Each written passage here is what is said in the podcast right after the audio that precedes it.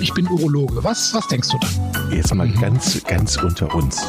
Wir müssen auch die Worte Penis und Hodensack in den Mund nehmen. Ja, ja. Und äh, das ist ja auch Sinn und Zweck äh, von so Veranstaltungen wie diesem Podcast, dass man das Ganze aus dieser Schmuddelecke so ein bisschen herausnimmt.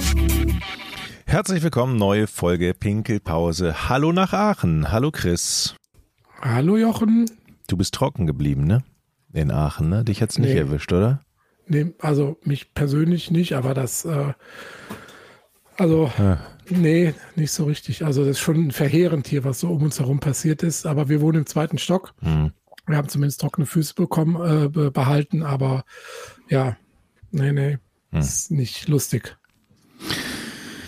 Wie bringe wie, bring ich jetzt hier das, das Thema Das um? Ganze- Ich, die- ich wollte eigentlich nicht so, so, so deprimierend einsteigen eigentlich. Ja, aber die Brücke ist ja ganz leicht Ja. zum Thema. Das Wasser, geblieben. Wasser, trocken. Ja, okay, die, die Brücke möchte ich dir auch nicht wegnehmen, ja. Ne, Die nimmt, die kannst du nehmen. Komm. Heute geht's tatsächlich um, ähm, ja, es, es geht um Feuchtigkeit im, im wahrsten Sinne des Wortes. Feuchtigkeit, die man eigentlich nicht, nicht haben möchte, ne? Ja, Äh, genau. Unkontrollierte Feuchtigkeit. Und das Thema hatten wir hier äh, in der Pinkelpause äh, schon mal. Es geht um Inkontinenz bei Frauen, obwohl wir ja eigentlich ein, ein Podcast für Männergesundheit sind, nehmen wir uns diesem Thema aber auch immer öfter an, muss ich sagen. Und du hast eine äh, Expertin ähm, mitgebracht im Podcast, die wir eben schon mal haben lachen hören können. Ja, hallo, das ist die Ilka Hamete. Hallo Ilka, grüß dich. Hallo, ihr beiden. Ähm, du hast gesagt, Jochen, wir hätten schon mal das Thema Inkontinenz gehabt. Das ist nicht ganz richtig. Wir hatten einmal die äh, Julia Anditsch zum Thema Harnwegsinfekte. Ja, Ähm, und dann hatten wir noch die Birgit Buller zum Thema Reizblase. Und da wir ja immer weiter unsere Zielgruppe hier ähm, auffächern ähm, in unserem Podcast, ähm, haben wir heute wieder was für vorwiegend für Frauen. Und das ist ähm, die Inkontinenz, die sich vorwiegend, ähm, ja, die Ilka wird das gleich erzählen, nach Geburten abspielt. Da hat sich die Ilka so ein bisschen drauf ähm, spezialisiert. Ich stelle erstmal unseren Gast vor, also Ilka Hamete, ähm, Physiotherapeutin ihres Zeichens, hat in den Niederlanden Physiotherapie studiert. In den Niederlanden ist das im Gegensatz zu Deutschland ein richtiges amtliches Studium von, ich glaube, sechs Jahren. Ähm, in Breda war das Studium und das schließt man dann auch, glaube ich, mit einem Bachelor ab. Ilka, korrigiere Ja. mich? Ja, ist Ja, richtig. sind, genau. äh, bei mir waren es dreieinhalb, aber tatsächlich, es gibt sehr lange Studien in den Niederlanden dafür. Ja. Ja.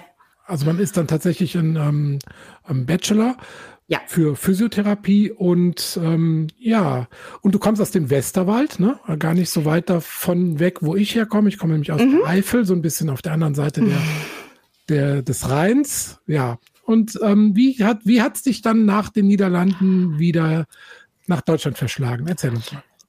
Ach, ich habe es einfach vermisst, glaube ich, Deutschland irgendwann. Also so die Hügel, die Berge, so den Westerwald. also daher, ja, ja, das. Ähm, ich bin dann gerne auch wieder zurückgegangen. Ich habe ja sehr viele Jahre in den Niederlanden gelebt, studiert dort, gearbeitet als Physiotherapeutin. Aha. Und dann war es schön, auch wieder zurück zu sein. Ja. Und dieser Schwerpunkt Inkontinenz hat sich sehr früh entwickelt oder hat sich das später entwickelt oder wie, wie bist du auf dieses spezielle Thema gekommen?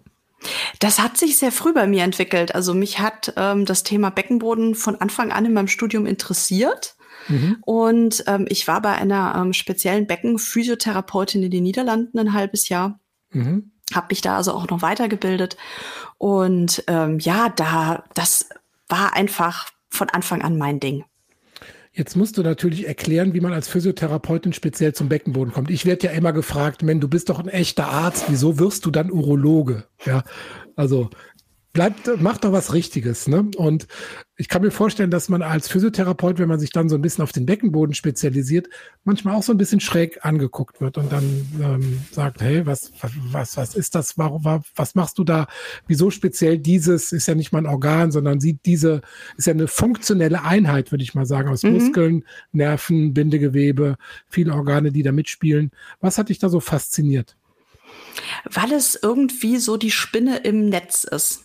Mhm. Also ohne den Beckenboden geht nix und ähm, wenn im Beckenboden was nicht stimmt, dann ähm, ja kann das erstens ganz viele Auswirkungen auf den Körper haben, aber zweitens kommen ähm, ganz viele Probleme im Beckenboden auch von ganz anderen Stellen im Körper mhm. und das macht es unglaublich spannend, mhm. ähm, da auch erstmal herauszufinden, wo das Problem überhaupt liegt. Mhm. Kann ich vielleicht schon mal direkt ergänzen. Also man hat zum Beispiel Beckenbodenstörungen durch ähm, Übergewicht, Geburtstraumata, mhm. ähm, also Überdehnung des Beckenbodens, ähm, vielleicht durch Senkungszustände, Muskelschwächen, fehlende Nervenversorgung, Zuckerkrankheit. Also das ist eine ganz, ganz lange Liste an, an möglichen Ursachen, die dahinter stecken können. Und ich glaube, das ist auch eine Herausforderung, da die, die Ursache zu finden und dann ganz gezielt da anzusetzen. Mhm. Mhm. Ähm, denkst, also was ja wahnsinnig erstaunlich ist, ist ja, wie häufig dieses Problem ist. Ne? Ich glaube, ja. ähm, erstmal kann ich ja mal berichten, wie viele Geburten in Deutschland jedes Jahr statt. Also wir reden jetzt mal speziell von dieser Inkontinenz nach Geburten. Mhm. Du hast mir im Vorgespräch erzählt, dass du da auch so ein bisschen ähm, Probleme hattest und dann natürlich auch als Physiotherapeutin angestachelt warst, ähm, Ne, so der Schuster hat immer die schlechtesten Leisten, dass man ja. als Physiotherapeutin, Beckenbodenspezialistin selbst davon betroffen ist, ist man natürlich angestachelt, dieses Problem anzugehen. Ja. Und das ist ja ein sehr, sehr, sehr häufiges Problem. Also wir haben in Deutschland 770.000 Geburten im Jahr etwa. Und ähm, das heißt, man sagt so, nach einer Geburt hat eine Frau in über 20 Prozent der Fälle langfristig Probleme wieder zurückzukommen zur vollständigen Kontinenz.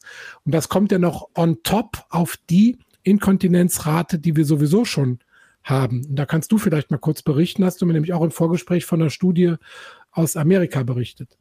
Ja, also diese Studie hat mich selber total umgehauen, als ich die gelesen habe. Da hat man also an einer Population, die hier auch mit der deutschen ähm, relativ ähnlich ist, ähm, untersucht, äh, wie viele Frauen denn inkontinent sind, obwohl sie auch gar nicht mit ihrem Arzt darüber sprechen. Also man hat wirklich das sehr ordentlich rausgesucht und nur Frauen mhm. genommen, die nie mit ihrem Arzt das Thema Inkontinenz angesprochen haben. Mhm. Und davon hat man festgestellt, dass über 50 Prozent im letzten Jahr inkontinent waren und sogar fast 40 Prozent in der letzten Woche. Mhm. Also das richtig, heißt, richtig viele. Frauen mhm. über 25, das ist ja eine wahnsinnige mhm. Zahl. Aber da muss man dann wirklich sagen, da gefällt dann auch der kurze, tropfenweise Verlust bei einer Reizblase, wenn man die Toilette nicht erreicht oder wenn man beim Trampolinspringen oder beim Husten, Niesen so einen Tropfen verliert. Das fällt da ja. natürlich dann alles mit rein. Das ist dann ein ganz ja. großes Sammelbecken. Ähm, ja.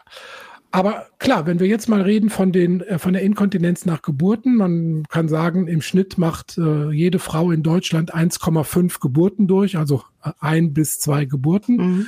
Ähm, und davon haben mindestens 20 Prozent langfristig Probleme. Da sieht man, was das für eine enorme Zahl ist, die da, also an, an ähm, Betroffenen, die da auf uns äh, zukommt oder die besteht. Ja. Kann man eigentlich sagen, dass es auch mit der Geburt zusammenhängt, also wie die Geburt verläuft, dass es vielleicht eine höhere Chance gibt, wenn die Geburt so und so verläuft oder vielleicht ein Kaiserschnitt hat, dass dann die Chance, ähm, das zu bekommen, höher ist?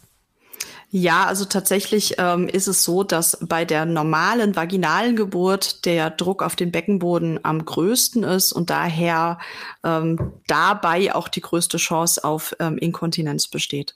Mhm. Ja, es ist auch sicherlich ein Grund, warum sich mittlerweile etwa 30 Prozent der Frauen ähm, für Kaiserschnitte en entscheiden. Ähm, wir wollen jetzt nicht hier den, äh, eine Lanze brechen für den Kaiserschnitt. Das wird vielleicht auch nochmal Thema in einer späteren Folge sein, Vor- und mhm. Nachteile mhm. von einem Kaiserschnitt für ähm, Kind und Mutter. Können wir sicherlich auch nochmal ein schönes Thema draus machen. Aber Fakt ist, etwa ein Drittel der Frauen entscheiden sich für den Kaiserschnitt, möglicherweise auch um den Beckenboden zu schonen. Ne? Denn klar, wenn man sich vorstellt, ich bin auch bei zwei Geburten dabei gewesen, was da passiert, wenn ähm, so ein Kopf da durch den, durch den äh, Beckenboden marschiert, ähm, was da an Muskeln, äh, Blutgefäßen, Nerven so gedehnt wird. Ähm, das ist schon schon ordentlich. Kann man sich schon vorstellen, dass das auch Zeit braucht und auch Training, um das wieder in den Ausgangszustand zurückzuversetzen. Ja. Würdest du sagen, dass viele Frauen sich mit diesem Thema auch vor der Geburt beschäftigen müssen, weil sie dann möglicherweise noch eine Chance haben, Übungen zu machen, die vorbeugend sind? Oder ist mm. das Problem dann hinterher und dann müssen sie damit klarkommen und dann Übungen machen zum Beispiel? Also man kann durchaus vorher üben, präventiv, ähm, aber das nimmt natürlich nicht alles weg. Mhm. Also ja, ist gut. Ich würde aber nicht sagen, dass es ein Muss ist. Präventiv sehe ich es eher bei Frauen, die dann ähm, Kinder haben und so mehr Richtung Wechseljahre gehen. Da würde ich eher sagen, präventiv ist richtig genial zu machen. Ähm, klar, aber auch in der Schwangerschaft ist es von Vorteil. Ist mhm. den Frauen das eigentlich bewusst vor der Geburt eigentlich? Oder ist das auch so ein Thema, was man dann wegschiebt und womit man sich dann befasst, wenn es soweit ist? Ähm, ja. Ich glaube, dass viele Hebammen da schon drüber sprechen und auch darüber wissen. Ähm, aber die Begleitung der Hebamme ist ja nur einige Wochen nach der Geburt sozusagen und wird ja dann immer weniger, zumindest so war es bei mir. Und in dieser allerersten Phase ist es ja tatsächlich äh, häufig vorkommt. Da hat man, da blutet man noch, da und da ist auch das mit dem Urin noch äh, teilweise etwas schwieriger. Ähm, problematisch wird's halt, wenn das bleibt.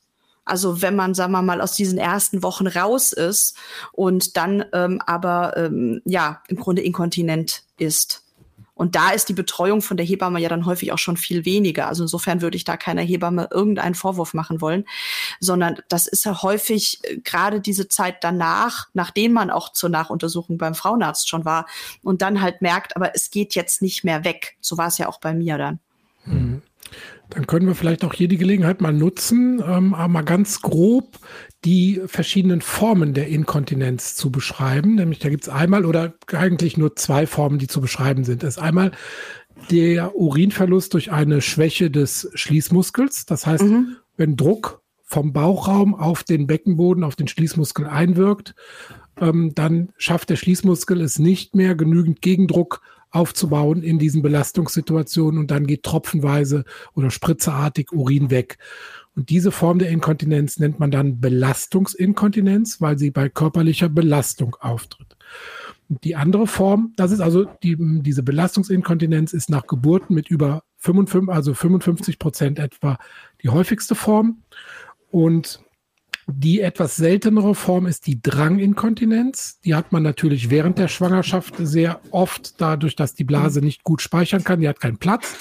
Aber auch nach der Geburt macht die zehn Prozent der Inkontinenzformen aus, einfach weil die Nervenversorgung der Blase irritiert ist durch diese ja, Gewebeverschiebung, äh, die da passiert ist oder auch ähm, einfach durch Traumata. Und es gibt auch noch einen Anteil von etwa einem Drittel, wo sich diese beiden Formen dann mischen, wo man dann so eine Mischinkontinenz hat, also eine Mischung aus Urinverlust bei körperlicher Belastung plus einen vermehrten Harndrang, der dann oft zu Urinverlust führt. Korrekt beschrieben, Ilka? Ja, genau, ja. ganz genau das. Ja. Ist das zu persönlich, wenn ich dich frage, wie es bei dir war? Ähm, ich rede da ja sehr persönlich, also ich rede da sehr offen drüber, sehr persönlich, weil es mir ja ein Herzensanliegen ist, ja. dass darüber mehr geredet wird. Also nein, gerne. Kann ich, ja. ist völlig in Ordnung. Ja. Genau, und drüber reden ist auch ein wichtiges Stichwort. Du warst heute bei der Post, was ist dir da passiert? Ja, das war, das war echt cool. Ich, ähm, ich war bei uns bei der Post und ähm, ich kannte diejenige äh, bei der Post und es war, äh, es war, es kam im Gespräch einfach da drauf und es war noch eine andere Frau, die, ich habe keine Ahnung, kenne ich nicht, ähm, aber die war auch so Anfang 50 und irgendwie kamen wir da drauf, was ich jetzt mache. Und ähm, dann, ähm, ja, sagte ich, ja, ich arbeite mit Frauen, die inkontinent sind. Und da erst so betruckste Gesichter und dann nach einer Zeit habe ich so weitergeredet, ganz fröhlich und offen. Ja, ich war selber inkontinent und äh, Beckenphysiotherapeutin und habe dann da mein eigenes Konzept entwickelt. Bla bla bla. Bald startet mein erster Kurs. Und dann nach so einer Zeit fing die eine an, ja, naja, das ist doch ganz normal, dass man da immer mal wieder so hä? Trampolin springen, lachen und so Hahn verliert. Und es war echt spannend zu sehen, wie die aufgetaut sind und ja, mhm. da, das Problem halt dann auch da war. Also spannend, sehr, sehr spannend und macht mir dann auch Spaß, darüber zu reden, weil ich halt auch merke, dass ich dadurch auch ja, das Bewusstsein der Frauen ein Stück weit ändert, wenn sie hören, dass jemand anders da so selbstverständlich drüber redet. Und wenn sie von dir vor allen Dingen hören, dass dir Training gut geholfen hat und dass deine Inkontinenz komplett wegging, so wie ich es verstanden habe, oder? Ja, also meine, ich hatte zweimal das erlebt. Einmal die typische Reizblase mit 18 die zum Glück auch wieder nach dem Abi dann, Stress war weg, hm. ging bei mir weg. Mhm. Ist ja eigentlich auch so eine recht typische Situation. Und dann hatte ich tatsächlich äh, sowohl nach der ersten als auch nach der zweiten Schwangerschaft Inkontinenz. Nach der ersten ging es dann auch relativ schnell weg. Um, ähm, und nach der zweiten halt nicht. Und dann mhm. ist man halt so als Beckenphysiotherapeut geneigt, auch mal wegzugucken und zu denken, ach, wird schon. Mhm. Wurde ja beim ersten Mal auch. Mhm. Ähm, aber als es dann wirklich eine ganze Zeit, also ein paar Monate nicht von selber weggehen wollte, ähm, dann habe ich halt auch eingesehen, ich muss was tun und habe dann tatsächlich mich noch eine ganze Zeit drum gedrückt, weil diese typische Art der Übungen, ja, jetzt nimm dir mal eine halbe Stunde Zeit und leg dich mal auf die Matte und mach mal deine Übungen, so wie ich das gelernt hatte. Ähm, im Studium, das funktionierte halt nicht. Ich hatte zwei kleine Kinder, ich hatte einen äh, Vollzeitjob in der Softwareindustrie damals, ich hatte äh, wirklich 50 Stunden Wochen, manchmal 60 Stunden Wochen und wollte natürlich auch noch äh, für meinen Mann da sein. Also das, das funktionierte nicht. Und dann habe ich halt angefangen, wirklich die Übungen zu verändern. Also so umzubauen, dass es funktioniert für mich im Alltag, dass ich ganz viel äh, üben kann, während ich am Drucker stehe, während ich mir Kaffee koche, dass ich üben kann zu jeder Zeit und in jedem Moment. Und das war für mich auch wirklich so der Ausschlag, dass es dann funktioniert hat, weil ich dann plötzlich die Möglichkeit hatte, die Übungen zu machen. Und dann haben sie natürlich auch gewirkt. Das heißt, bei dir kann man die Übungen lernen. Äh, du, du gibst Anleitungen, man kann dich fragen, du gibst ähm, Kurse. Kannst du ein paar Übungen beschreiben, wenn du, wenn du sagst, am Drucker oder am Kopierer? Das würde mich jetzt dann schon mal interessieren, wie man da üben kann. Wie sieht das aus? Ähm, naja, eine Sache, die ich sehr viel mache, ist, ich ähm, übe mit den Frauen indirekt. Das heißt, ich übe zum Beispiel über die Atmung, also die, ähm, das Zwerchfell. Die Atmung hat einen sehr großen Einfluss auf den Beckenboden.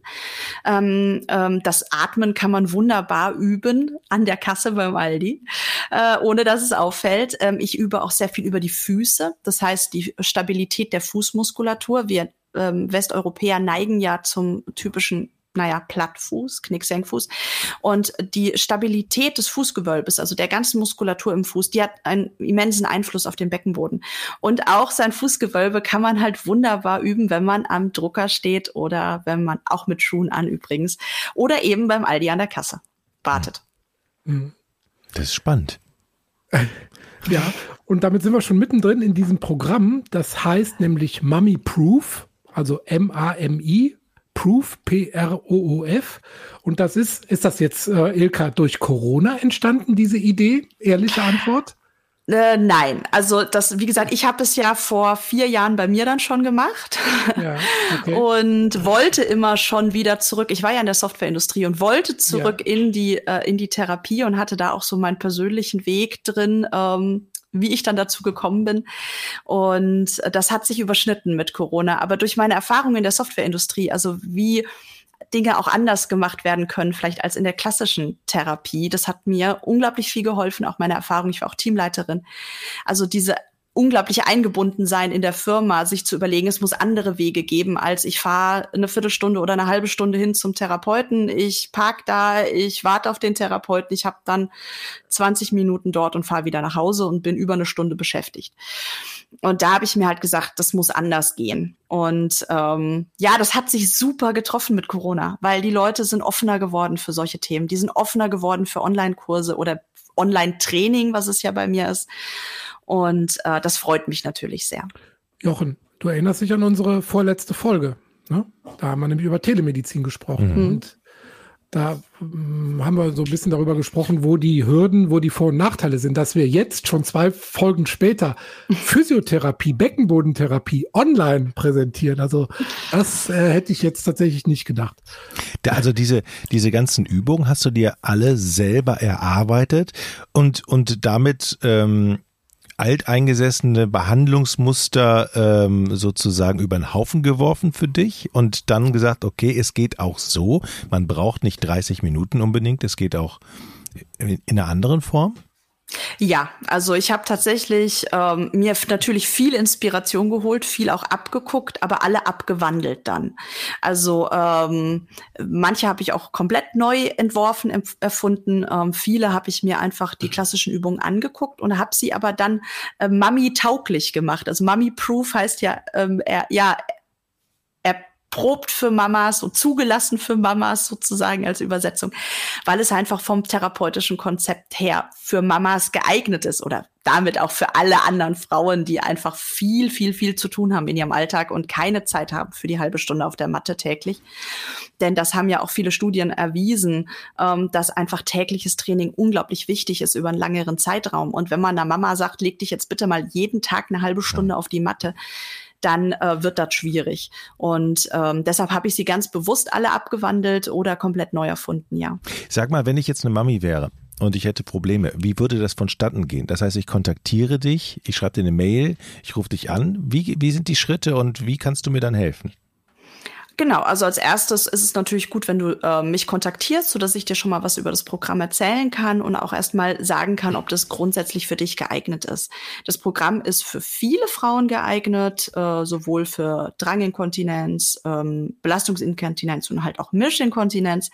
Aber ähm, dass äh, mir ist wichtig, dass sie danach erstmal zum Arzt gehen und dort erstmal wirklich herausgefunden wird, also zum Urologen, viele gehen auch zum Gynäkologen, ähm, aber der Urologe ist da natürlich ein äh, perfekter Partner, um mal rauszufinden, wo kommt das eigentlich her? Denn nicht jede Inkontinenz ist einfach nur ein Beckenbodenproblem und ähm, oder ein, ich sag mal, Sache, die man sich durch Stress oder was auch immer angewöhnt hat. Und mir ist einfach unglaublich wichtig, dass das gut herausgefunden wird und wenn dann der Arzt sagt, ja, Training ist gut für dich, dann ähm, freue ich mich, wenn die Frau zurückkommt und dass wir dann ähm, ja bei der bei der nächstmöglichen Gruppe zusammen starten. Aber du bist jetzt noch nicht an dem Punkt, wo der Arzt auch eine Verordnung ausschreiben kann oder eine Überweisung und die Krankenkasse sich da eventuell sogar beteiligen würde. Das ist wahrscheinlich ähm, online noch nicht möglich. Ja, das stimmt. Also ähm, es ist so, dass bei Privatpatienten ist die Sache etwas einfacher. Da muss man halt dann mit der Kasse zusammen individuell in dem Sinne gucken, ähm, was sie genau vergüten online. Mhm. Ähm, beziehungsweise es ist ja auch ganz bewusst ein Gruppenkurs. Ähm, insofern muss man da einfach schauen, was, was die Kasse vergütet. Mhm. Ähm, die, äh, ja, die gesetzliche Kasse, da ist das nicht drin. Da müsste ich eine Vorortpraxis haben und die Leute müssen vor Ort äh, vorbeikommen. Aber Gruppenkurse werden ja zum Teil auch im Rahmen von Vorsorgepräventionsprogrammen ähm, unterstützt. Also Nachfragen lohnt sich sicherlich, aber ja. Gruppentraining online, wie habe ich mir denn das vorzustellen? Das ein Zoom-Meeting, wo sich alle dann. Alle stehen am Computer, am, am Drucker.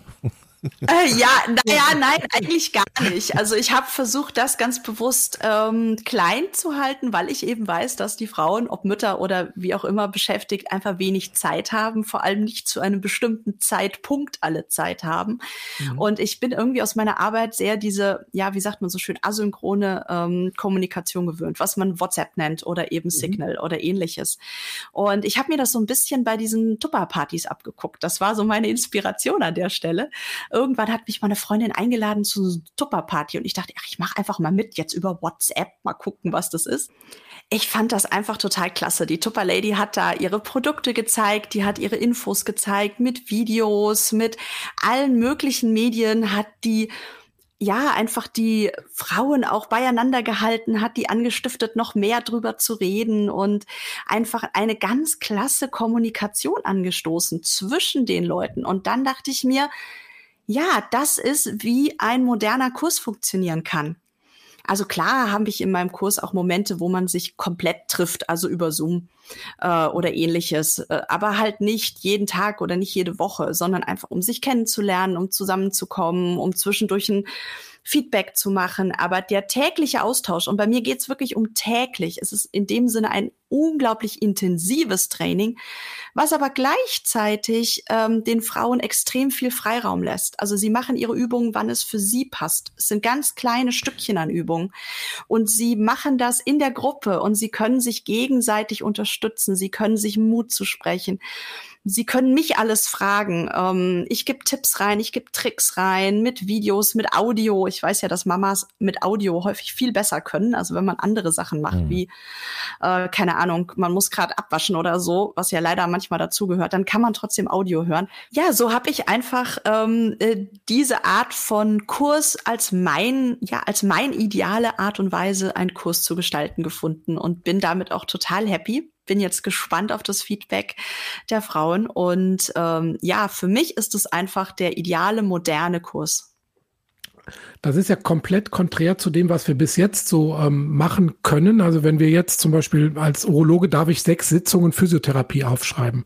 Und das ist ja geradezu lächerlich. Ne? Also wenn man dann sechsmal dahin fährt und lernt dann in 20 oder 30 Minuten, ich weiß nicht, wie lange so eine Sitzung dauert, dann Übungen, die man dann zu Hause weiter fortführen kann. Da kann man sich ja vorstellen, dass da die Compliance, also die Therapietreue mittelfristig nicht sehr hoch ist. Und du bietest hier über einen Zeitraum von drei Monaten praktisch täglich fünf Minuten an, wo die Leute dann eine sehr hohe, automatisch eine sehr hohe Therapietreue haben und das dann auch viel mehr automatisieren und äh, weiter selber fortführen. Ich vergleiche das immer mit Zähneputzen. Ne? Mhm. Also das hat natürlich nur einen Effekt, wenn man es jeden Tag macht.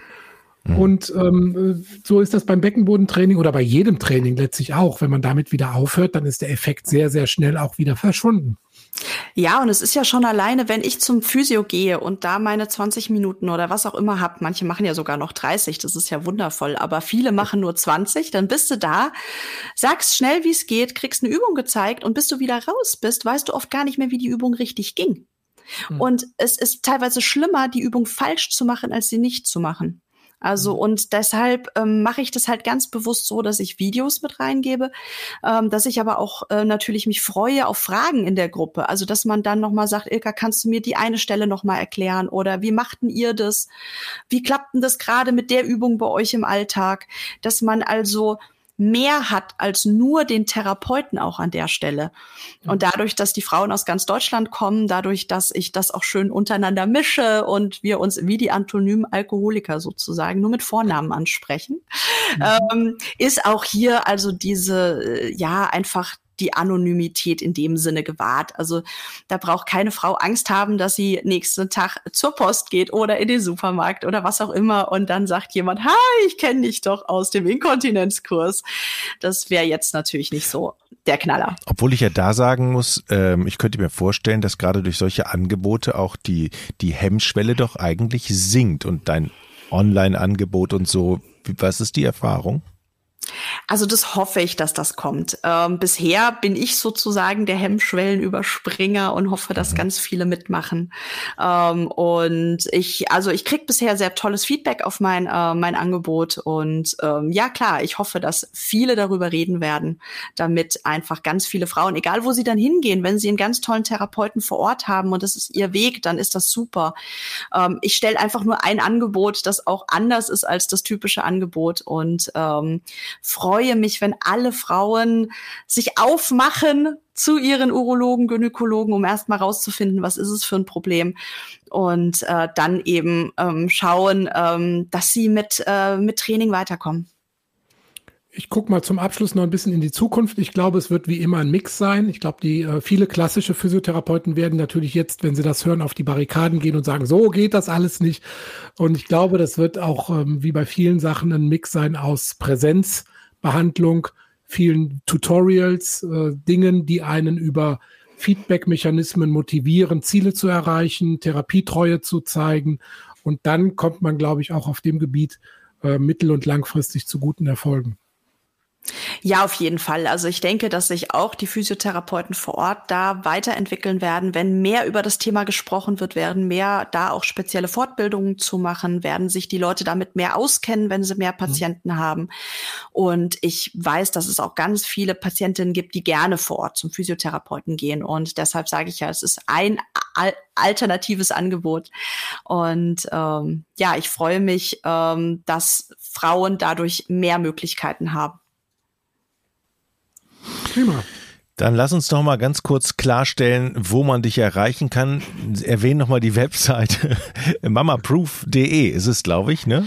Mami. Ähm, äh, mamiproof Genau, Mummyproof heißt das Ganze und auf äh, www.mummyproof.de kann man mich finden. Das Proof wird wie im Englischen geschrieben, also mit zwei O. Mhm. Und ansonsten findet man mich auf LinkedIn ähm, unter Mummyproof oder halt unter Ilka Hamete und auch auf Instagram, wer möchte. Prima. Dann danken wir dir herzlich für den Besuch in der Pinkelpause. Danke für die Einladung. Und äh, viele Grüße in den Westerwald. Dankeschön. Sag mal, Chris, eine Frage an dich noch, bevor ja. wir sind. Sag mal, ist das nicht auch ein Thema für, für Männer irgendwann mal? Klar, also jetzt nicht das mit der Geburt, aber hier so, hä? kann man da nicht? Ja, ja, ja das. Hm? Mhm. Ja? ja, das Witzige ist, dass ich also äh, auf meinem Instagram mehr aktive Männer jetzt hab als Frauen. Ähm, also es gibt wohl auch wirklich viele Männer äh, mit Inkontinenz. Ähm, und zumindest die mit Dranginkontinenz. Da müsste ich mich aber noch mal gut mit dir austauschen, mhm. Chris. Ja. ähm, also, aber das wäre für mich erst ein späterer Schritt. Also jetzt erstmal das mit den Frauen auch vom Programm her, von dem Thema her ähm, ans ans Laufen kriegen ähm, und dann kann ich da in die Richtung tatsächlich noch mal schauen. Aber ich glaube, es ist komplexer. Also es ist das ganz anders. Ja, und wir haben ganz andere Ursachen, die dahinter ja, stecken. Genau. Also da kommt dann wieder eher der Urologe auch ins Spiel und äh, da ist ähm, physiotherapeutisch oft ein bisschen weniger auszurichten. Ja. Ähm, ja, aber ist auch ein spannendes Thema. Zumindest in der Hinsicht ist der Mann da an der Stelle etwas komplexer. Kann ich das als Schlusswort so? Mm, ja, ja, ja, ja. Okay. Ja. Dann vielen, Schlusswort von Jochen. Vielen Dank Danke euch. für das Gespräch. Tschüss. Ja, macht's gut. Tschüss. Ich bin Urologe. Was, was denkst du da? Jetzt mal ganz, ganz unter uns.